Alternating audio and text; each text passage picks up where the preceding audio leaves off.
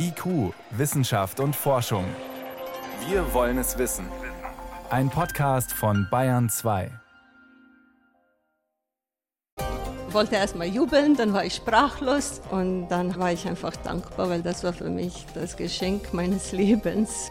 Und wie die Teilchenforscherin Sandra Kortner feiern wir heute auch Geburtstag. Das sogenannte Higgs-Teilchen ist vor zehn Jahren nachgewiesen worden. Es war damals eine Sensation in der Physik. Was hat's gebracht? Dazu gleich mehr. Außerdem erzählen wir die Geschichte einer 2000 Jahre alten Schildkröte. Dank derer können wir offenbar einiges Neues über die Antike lernen. Aber zuerst schauen wir in die italienischen Alpen zum Abbruch des Marmolata-Gletschers. Und wir fragen, ist dieses Drama nur Vorbote für das, was uns in den nächsten Jahrzehnten erwartet? Wissenschaft auf Bayern 2 entdecken. Heute mit Stefan Geier. In den Dolomiten ist gestern ein Stück des Marmolata Gletschers abgebrochen. Mindestens sieben Bergsteiger haben dieses Unglück nicht überlebt. Womit haben wir es hier eigentlich zu tun? Ist es ein zufälliges Ereignis? Steht es im Zusammenhang mit größeren Veränderungen im Gletschersystem der Alpen? Solche Fragen konnte ich vor der Sendung Christoph Meyer fragen. Er ist Gletscherforscher an der Bayerischen Akademie der Wissenschaften. Er beobachtet und erforscht seit Jahrzehnten Gletscher weltweit. Meine erste Frage war, es gibt ja nur wackelige Handyaufnahmen dieses Ereignisses. Da sehen wir eine Art schmutzige Eisfelslawine, die da total stürzt. Was sehen Sie? Ja, ich sehe zumindest das, was ich gesehen habe, was ähnliches. Man muss allerdings sagen, also es sieht schon auch so aus, als ob da einige Menge an Wasser auch dabei ist. Und das ist meiner vorsichtigen Meinung, man weiß ja noch nicht sehr viel, nach auch der Grund, warum das eigentlich passiert ist. Dass also Schmelzwasser in diesen Gletscher eingedrungen ist und sozusagen den Kontakt mit dem Boden verringert hat und dadurch ist das Ganze abgestürzt. Jetzt ist es ein tödliches Ereignis gewesen, daher allein natürlich schon dramatisch, aber für Sie als Gletscherforscher, wenn man sich jetzt nur mal diesen Aufbau anschaut, überraschend? Nee, überraschend nicht nur eben äh, extrem schwierig vorherzusagen. Sowas passiert immer mal wieder auch durchaus auch mit größeren Schäden und auch Menschenleben, die das kostet. Aber bisher waren halt die Abstände extrem groß, deswegen ist das also in der Erinnerung der Menschen nicht wirklich verankert. Was ist denn das für ein Wesen, dieser Marmolata-Gletscher? Es ist einmal der größte Gletscher Südtirols und der hat sich aber in den letzten Jahren extrem verändert. Und der Teil, der jetzt abgebrochen ist, das ist mit der steilste Teil, den es am Marmolata-Gletscher gibt. Das ist so ein kleiner Eisteil, der sehr, sehr steil am obersten Ende, am Grat mehr oder weniger der Marmolata gelegen ist. Heißt das, das hat sich schon angedeutet, dass da was abbricht? Das hat sie nicht wirklich angedeutet, aber man kann, wenn man sich die Bilder anschaut von vorher, kann man sehen, dass zumindest im oberen Teil große Spalten sind und dass der Gletscher sehr steil ist. Also das sind zwei Voraussetzungen, dass das überhaupt passieren hat können. Allerdings war also kein Anzeichen dafür erkennbar, dass das jetzt passiert oder dass das überhaupt passiert. Wie kann denn sowas eigentlich passieren? Also geht es darum, dass ein Stück Eis über einen Grad geschoben wird und dann irgendwann abbricht? Oder Sie haben auch angedeutet, dass Wasser eingedrungen ist? Ja, das sind genau die zwei Mechanismen, die im Prinzip dafür verantwortlich sind. Und in dem Fall ist es eben nicht so, wie das bei so periodischen Abbrüchen passiert, dass eben einfach der Gletscher sozusagen ein Stück Eis über eine Kante schiebt und dann bricht es runter. Das könnte man ja mehr oder weniger sehen. Da sieht man dann, dass am unteren Ende des Gletschers sich ein großer Spalt auftut und der Teil, der dann unterhalb von dem Spalt sich befindet, der bricht dann irgendwann runter und dann hat man halt eine Eislawine. Das ist aber bei diesem Gletscher nicht der Fall, sondern in dem Fall war es so, der Gletscher selber ist also relativ glatt an der Oberfläche und er war vermutlich bei der Steilheit eigentlich am Boden festgefroren. Und durch die sehr warmen Temperaturen der vergangenen Wochen ist wahrscheinlich Schmelzwasser in die Spalten im oberen Teil des Gletschers eingedrungen und das Schmelzwasser hat sich bis zum Boden durchgearbeitet und hat dann eben sozusagen diese gefrorene Barriere entweder aufgesprengt oder es hat diese Barriere eben aufgetaut. Und dadurch konnte dieser Gletscher ins Rutschen kommen und ist dann als Ganzes abgerutscht und hat sich dann eben in tausend Teile zersplittert. Sie sprechen die warmen Temperaturen an. Jetzt gehen ja die Gletscher weltweit zurück. Äh, vor allem gehen sie immer schneller zurück. Heißt das, äh, solche Abbrüche sind inzwischen normal? Ist nichts Ungewöhnliches mehr? Ja, insofern, dass ja in den letzten Jahren nichts passiert ist in dieser Hinsicht, sind sie jetzt nicht normal. Aber ich denke schon, dass in diesen speziellen Konstellationen, also man muss immer sehen, das passiert nicht auf einem normalen flachen Talgletscher, da kann das nicht passieren. Aber in diesen speziellen Konstellationen, wo man einen steilen Gletscher hat, der wahrscheinlich in einer schattigen Wand liegt, wo es noch gefrorene Zustände gibt, da kann sowas in der Zukunft vermehrt passieren, wenn es jetzt immer stärkere Schmelzraten gibt. Also wenn in der Zukunft wir noch wärmere Sommer haben, dann steigt die Gefahr, dass solche Gletscher instabil werden.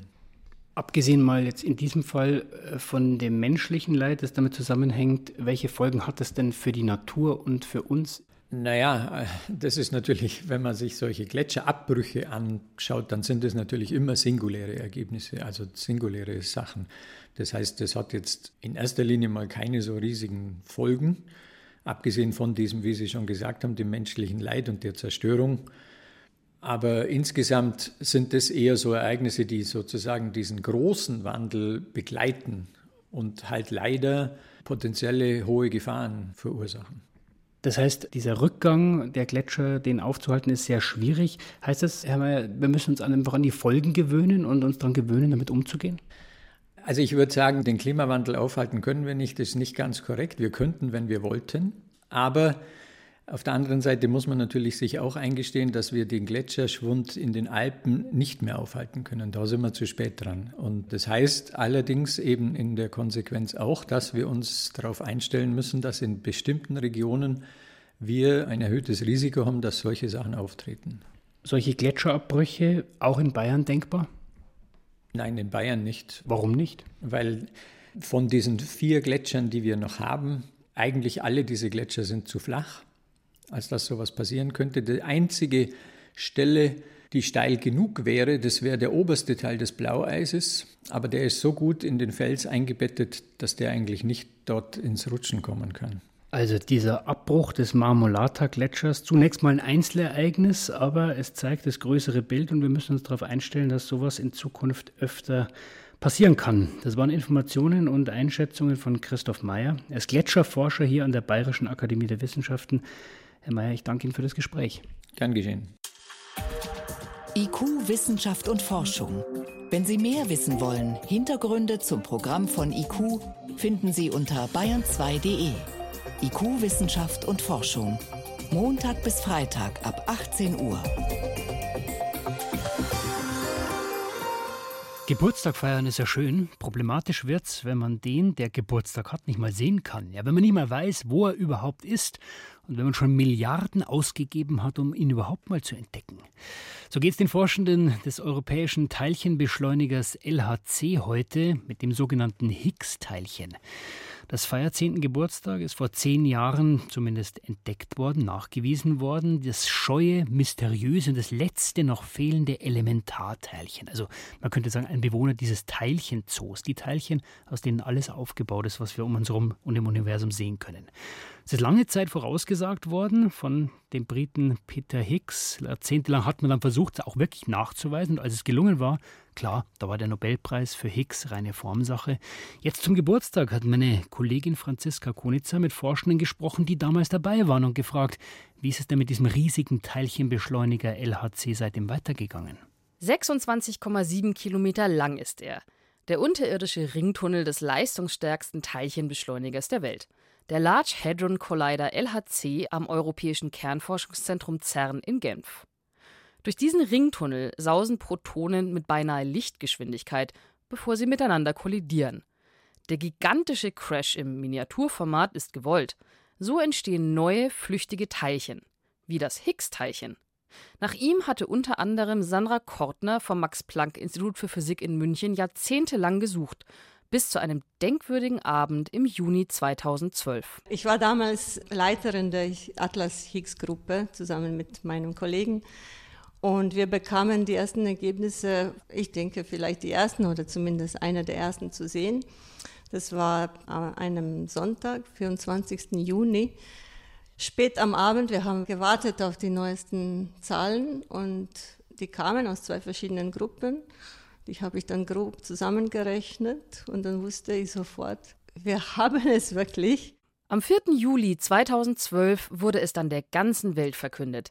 Der Large Hadron Collider LHC hatte das Higgs-Teilchen gefunden. Da war ich sprachlos, wollte erst mal jubeln, dann war ich sprachlos und dann war ich einfach dankbar, weil das war für mich das Geschenk meines Lebens, für das ich schon zehn Jahre davor gearbeitet habe und jetzt auch weiter daran arbeiten kann.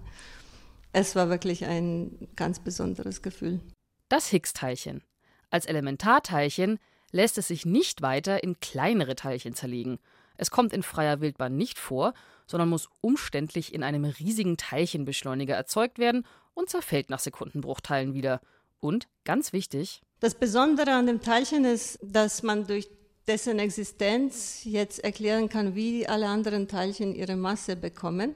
Für Sandra Kortner, ihre Kolleginnen und Kollegen, war damit ein riesiges To-Do der Teilchenphysik endlich geschafft. Das Higgs-Teilchen war das letzte Teilchen im sogenannten Standardmodell der Teilchenphysik, das ihnen noch fehlte. Alle bislang bekannte Materie besteht aus den 13 Elementarteilchen dieses Standardmodells.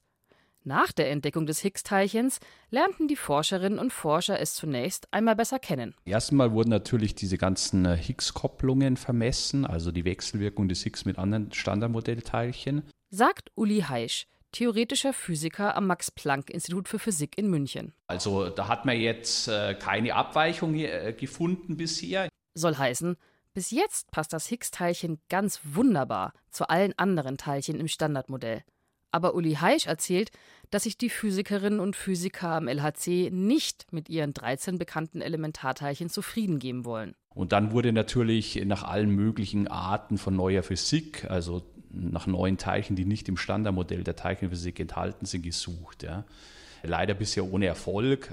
Denn das große Problem der Teilchenphysik ist nicht das Higgs-Teilchen, sondern eher das Standardmodell selbst, wie Sandra Kortner erzählt. Wir wissen, dass das Standardmodell nicht vollständig ist. Es erklärt einige Sachen sehr, sehr gut, aber es erklärt auch ganz viele Sachen noch nicht gut. Vor allem ist da die dunkle Materie, üblicherweise mit dem Adjektiv mysteriös versehen. Mysteriös ist sie, weil niemand weiß, was die dunkle Materie ist und sie nicht mit anderen Teilchen wechselwirkt. Das ist unpraktisch, weil Forschende fast sicher sind, dass es sie geben muss. Darauf lassen astronomische Beobachtungen schließen. Uli Heisch. Ehrlicherweise muss man zugeben, dass man natürlich nichts weiß über diese dunkle Materie. Also man weiß weder die Masse noch die Kopplung. Und äh, da ist es durchaus möglich, dass das LHC da nichts darüber sagen kann, ja, weil wenn die Teilchen so schwer sind, kann ich es nicht produzieren und wenn sie zu leicht koppeln, dann kann ich es auch nicht produzieren am LHC. Aber man kann auf jeden Fall danach suchen. Dann wäre da noch die noch mysteriöse dunkle Energie, die dafür sorgt, dass sich die Ausdehnung unseres Universums immer weiter beschleunigt. Das Standardmodell der Teilchenphysik hat dafür keine Erklärung. Und noch etwas kann es nicht beschreiben, sagt Sandra Kortner. Warum gibt es uns überhaupt? Äh, das heißt, warum gibt es mehr Materie als Antimaterie? Auf solche Fragen muss man auch noch Antworten suchen, die im Standardmodell nicht vorhanden sind. Die Suche nach einer neuen Physik jenseits des Standardmodells ist deshalb inzwischen eine der Hauptaufgaben des LHC. In zahlreichen Experimenten möchten die Forscherinnen und Forscher etwas finden, das nicht zu ihren theoretischen Vorhersagen passt. Immer mal wieder gibt es einige Hinweise, zum Beispiel derzeit am LHCb-Experiment, einem von sechs Experimenten am Large Hadron Collider, sagt Uli Heisch. Das ist eigentlich das einzige Experiment am LHC, wo es äh, Hinweise auf neue Physik gibt. Ja, also da hat man Abweichungen beobachtet, die sozusagen nicht mit der Standardmodellvorhersage übereinstimmen. Doch bislang ist die Datenlage zu dürftig. Es könnte auch nur ein statistischer Schluckauf sein. Nach einem Upgrade läuft der LHC seit April 2022 wieder. Protonen sausen durch den Ring, kollidieren miteinander, erzeugen Teilchenschauer und eine immense Datenmenge – Irgendwo darin könnte sich Unerwartetes verstecken. Und das wäre für die Physikerinnen und Physiker wieder ein Grund zu großer Freude. Denn dann schauen Sie wieder auf die Physiker. Wenn es eine Frage gibt, die man nicht so lange leicht beantworten kann, dann gibt es die Aussicht auf was wirklich Neues. Sie hören Bayern 2. Bayern 2. Wissenschaft schnell erzählt. Das macht heute Priska Straub. Mhm. Priska, es gibt Menschen, die sind besonders attraktiv für Mücken. Ja, Mücken haben offenbar da ganz besondere Vorlieben. Es gibt ja welche, die werden andauernd gestochen von uns und dann andere, die kommen irgendwie immer davon. Und dieser Riss, der teilt manchmal ganze Familien, weiß ich. Und jetzt weiß man warum? Das weiß man schon länger, weil äh, das hat etwas zu tun mit der Bakterienzusammensetzung auf unserer Haut. Die ist bei jedem etwas anderes. Und von den Stoffwechselprodukten mancher Bakterien fühlen sich einige Mücken offenbar besonders angezogen. Das ist lästig, aber so ein Stich kann natürlich auch Krankheiten übertragen. Zum Beispiel Malaria? Genau, die berüchtigten Malaria-Parasiten, aber eben auch Viren. Dengue-Viren, Zika-Viren, das gibt dann diese typischen tropischen Viruserkrankungen. Da geht es um die Gelbfiebermücke, die ist weit verbreitet, aber auch die asiatische Tigermücke. Die ist ja bei uns auch schon unterwegs, oder? Und da weiß man jetzt einiges mehr. Stechmücken und Viren, die gehen offenbar eine super ausgeklügelte Symbiose ein. Hm. Und zwar ein Mensch, der infiziert ist, der verändert nochmal seinen Körpergeruch. Wir merken das nicht, die Mücke merkt das aber schon und für die riechen wir dann noch umso attraktiver. Da spielen bestimmte organische Verbindungen eine Rolle, auch das Acetophenon.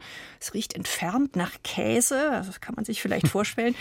Und das führt dazu, dass wir dann noch mehr gestochen werden und so wird das Virus dann immer weitergetragen. Außerdem eine andere Frage. Wie kommunizieren Vögel, wenn sie im Schwarm unterwegs sind? Also damit sie nicht dauernd zusammenstoßen. Das ist nämlich nach wie vor ein Rätsel genau und da ist ein weiteres Puzzleteil dazugekommen. Man hat mal Zebrafinken ganz gezielt durch einen Windkanal fliegen lassen im mhm. Versuch und hat das Flugverhalten dann systematisch für jedes einzelne Individuum ausgewertet. Und da ist herausgekommen, Vögel im Schwarm, die koordinieren sich durch eine raffinierte Kombination aus Blicken und Rufen. Und das machen sie alles während des Flugs, blitzschnell. Ja, ja also das ist eine ungeheure Datenverarbeitung, kann man sich kaum vorstellen. Bei einer seitlichen Positionsänderung, also fliege ich mehr links oder rechts, da orientieren sich die Zebrafinken vor allem durch den Blick, also durch Augenbewegungen. Und geht es um den Wechsel in der Flughöhe, wird das über Rufe angezeigt. Also ganz unterschiedliche Sinneswahrnehmungen, das wird blitzschnell kombiniert und ausgewertet. Und doch nur noch was zur europäischen Großwetterlage, das sogenannte Azorenhoch. Das hat maßgeblichen Einfluss. Unter anderem steuert es die Tiefdruckgebiete, die uns Regen vom Atlantik bringen. Und wenn sich da was ändert, dann führt das einerseits zu mehr Regen in Nordeuropa und andererseits zu mehr Trockenheit am Mittelmeer, besonders auf der Iberischen Halbinsel. Ist das das, was gerade passiert? Ja, das haben jetzt Klimamodellierer nochmal errechnet und können das unterstützen. Wir haben Winter mit einem ausgeprägten geprägten Azorenhoch. Die waren in den letzten 100 Jahren häufiger als je zuvor. Inzwischen ist es fast jedes vierte Jahr. Und das bedeutet deutlich weniger Winterniederschläge im Mittelmeerraum, was zu deutlich trockeneren Sommermonaten da führt. Und bei uns und auf den britischen Inseln in Skandinavien dafür deutlich mehr Regen. Und lass mich raten, der Klimawandel ist schuld. Absolut. Der Hauptverursacher ist ein Anstieg der Treibhausgase. Auch das konnte man klar ausrechnen. Das heißt, der Austausch von Luft und Wärme zwischen Tropen und den nördlichen Breiten, der wird gestört. Also der Klimawandel hat auch die europäische Großwetterlage bereits fest im Griff. Vielen Dank, Priska Straub, für die Kurzmeldungen.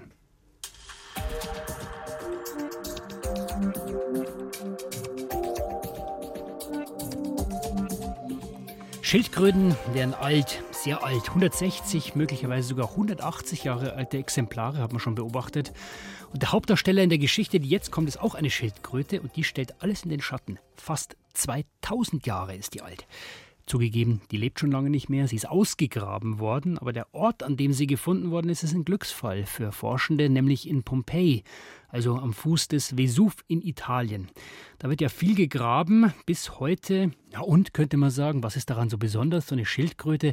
Besonders ist, dass diese Schildkröte offenbar gar nicht beim berühmten Vulkanausbruch gestorben ist, und trotzdem, sie kann uns viele neue Geschichten aus der Antike erzählen und stiftet damit unter Forschern einiges an Verwirrung, berichtet Veronika Bräse. Eigentlich ging es bei den Ausgrabungen dieses Jahr in Pompeji um etwas ganz anderes. Die Archäologinnen und Archäologen aus England, Italien und Deutschland wollten ein Haus freilegen, das unter einer Badeanstalt in Pompeji verschüttet war. Ziel war, die Geschichte dieses Hauses zu erforschen. Dafür mussten zuerst Teile der Therme und der dazugehörigen Geschäfte abgetragen werden. Die Schildkröte kam in einem Laden der Thermen raus, nicht in etwa in dem Hausbereich, sondern in einem der beiden Läden, die von Anfang an zu den Thermen gehörten. sagt Grabungsleiterin Monika Trümper von der Freien Universität Berlin. Zwei ihrer Studentinnen, die eine aus Berlin, die andere aus Neapel, waren zufällig auf die Schildkröte gestoßen. Ihr Panzer ist noch gut erhalten und etwa 15 Zentimeter lang, also ein eher kleines Tier.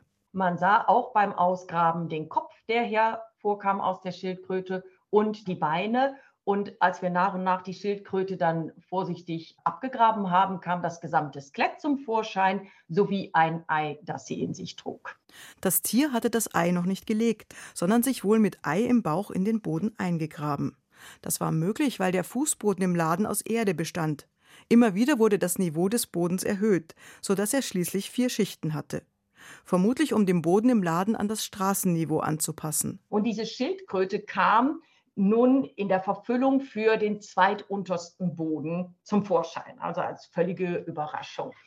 Und zwar auch an der Stelle, da hatte man eine Struktur eingebaut, deren Funktion wir nicht so recht kennen, vielleicht so eine kleine Art Heizvorrichtung oder ähnliches in der Südwestecke des Raumes. Und diese Schildkröte hatte sich genau in die Ecke dieser Heizvorrichtung eingegraben. Es stellt sich die Frage, was wollte die Schildkröte damals in diesem Laden, der zur Therme gehörte, wo Menschen zum Baden kamen, einkauften und sich trafen, noch dazu in einem Teil der Thermenanlage, der besonders belebt war, wo ein Geschäft ans andere anschloss, ähnlich wie in einer modernen Fußgängerzone. Und das ist nicht irgendwo so eine Nebenstraße, wo meine Schildkröte vom benachbarten Gartenhaus hinüberläuft. Von daher ist das Szenario schon, ich sag mal, besonders aufregend. Pompeji war damals von mehreren Erdbeben erschüttert worden. Das war noch vor der Zeit, als der Vulkan Vesuv im Jahr 79 nach Christus die Stadt mit Asche, Schlamm und Lava überdeckte und für die Nachwelt konservierte. Diese Beben haben Gebäude zerstört, weshalb an allen Ecken und Enden renoviert, neu aufgebaut und gearbeitet wurde.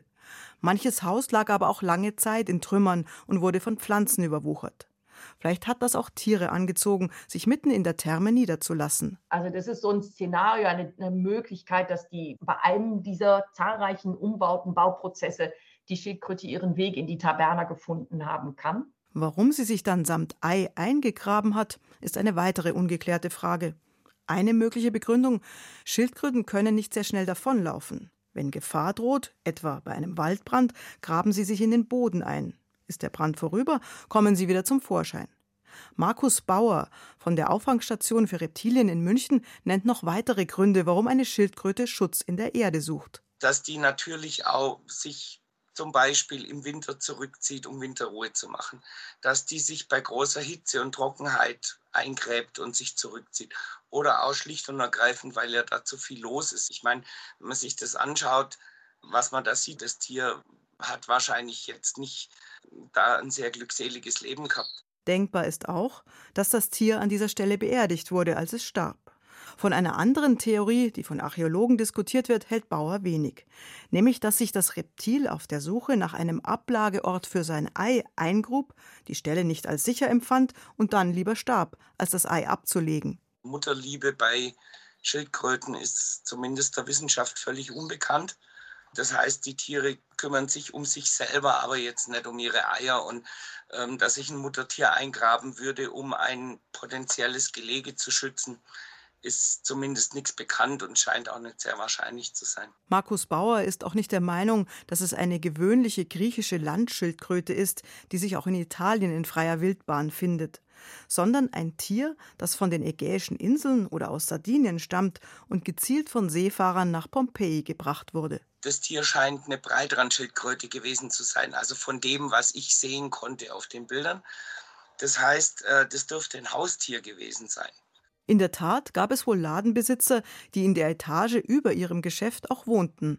Ob dort aber ganze Familien lebten, die auch noch Haustiere hielten, ist nicht bekannt. Die kleine Schildkröte samt Ei beschäftigt also die große Welt der Wissenschaft, weil es momentan mehr Fragen als Antworten gibt. Aber genau dann, das haben wir heute schon mehrfach gehört, dann wird es für Forschende immer richtig spannend. Mit dem Rätsel der Pompeii-Schildkröte war es das vom IQ-Team für heute. Stefan Geier war im Studio.